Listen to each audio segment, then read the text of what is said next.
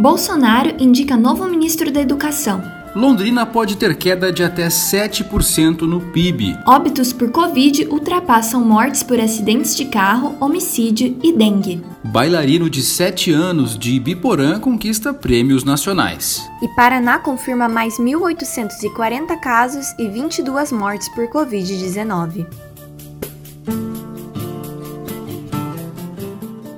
Hoje é sexta-feira, 3 de julho, eu sou Vitor Struck. E eu sou Lara Bride e esse é mais um episódio do Pontos da Semana. Oi Lara, começando mais um Pontos da Semana, como sempre com música boa, feita aqui em Londrina. Estamos ouvindo a música Catinga, composição de Samuca Muniz, gravada no CD do grupo londrinense Café no Sangue. Samuca é violonista e professor e tem um gosto muito especial pelo violão de sete cordas.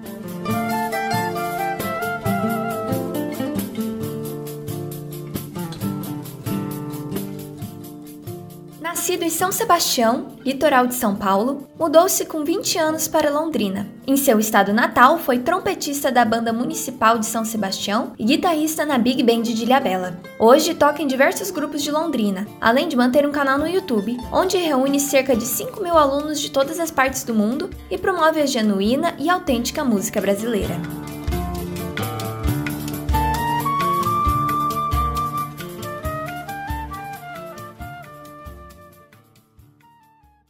O presidente Jair Bolsonaro indicou o secretário da Educação paranaense, Renato Feder, como novo ministro da Educação em Brasília. O economista e empresário já era cotado antes da saída de Carlos Decotelli, que foi escolhido para substituir Abraham Weintraub, mas que não chegou a tomar posse do cargo. Foram também considerados para assumir o ministério Anderson Correia, atual reitor do Instituto Tecnológico de Aeronáutica, Sérgio Santana, ex-assessor do Ministério da Educação, e Antônio Freitas, conselheiro do Conselho Nacional de Educação e pró-reitor da Fundação Getúlio Vargas. Foi o próprio Feder quem entrou em contato com o governo federal para demonstrar o interesse pelo cargo. Ele é defensor da privatização da educação básica e do ensino superior. Londrina pode ter queda de 7% no produto interno bruto, o PIB, com prolongamento das medidas restritivas ao comércio. Se adotado, o novo fechamento de duas semanas deve agravar os impactos econômicos trazidos pela pandemia da Covid-19. A perspectiva é do economista Humberto Antônio Celso Filho, professor no Departamento de Economia da UEL.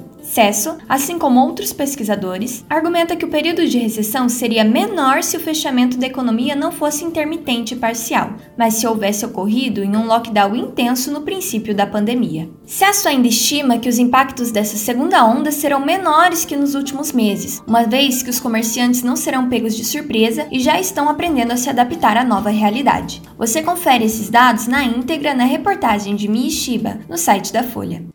O número de mortes por Covid-19 ultrapassou os registrados por acidentes de trânsito, homicídios e dengue em Londrina. Com 83 óbitos nos últimos três meses, a marca supera os 71 registros de acidentes de trânsito e 52 de morte violenta no último ano. Já a dengue fez 18 vítimas fatais desde janeiro de 2020. Uma das razões para o crescimento acelerado de casos é o negacionismo negacionismo científico, ou seja, a crença de que a doença não é tão grave quanto a ciência a tem provado ser. Mais detalhes você lê no site da Folha, na reportagem do Pedro Marconi.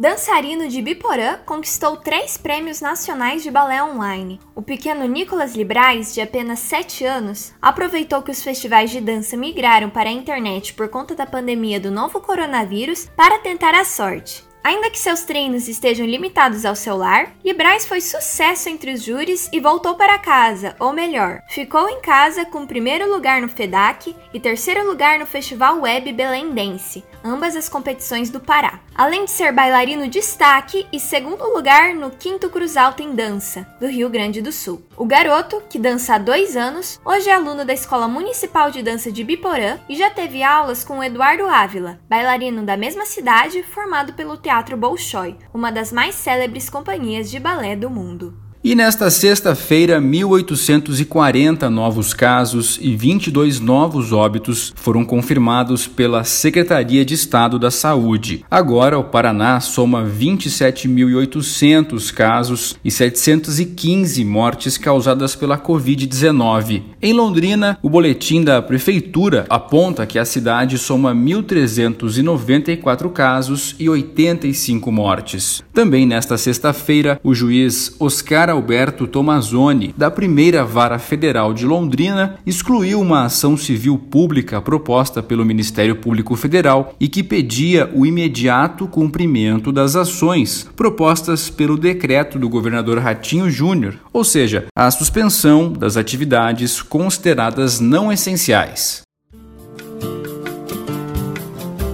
O nosso Pontos da Semana vai ficando por aqui. O Pontos da Semana é coordenado por Patrícia Maria Alves e conta com a edição de Bruno Codonho. Na produção e apresentação, eu, Vitor Struck. E eu sou Lara Bride. E até semana que vem.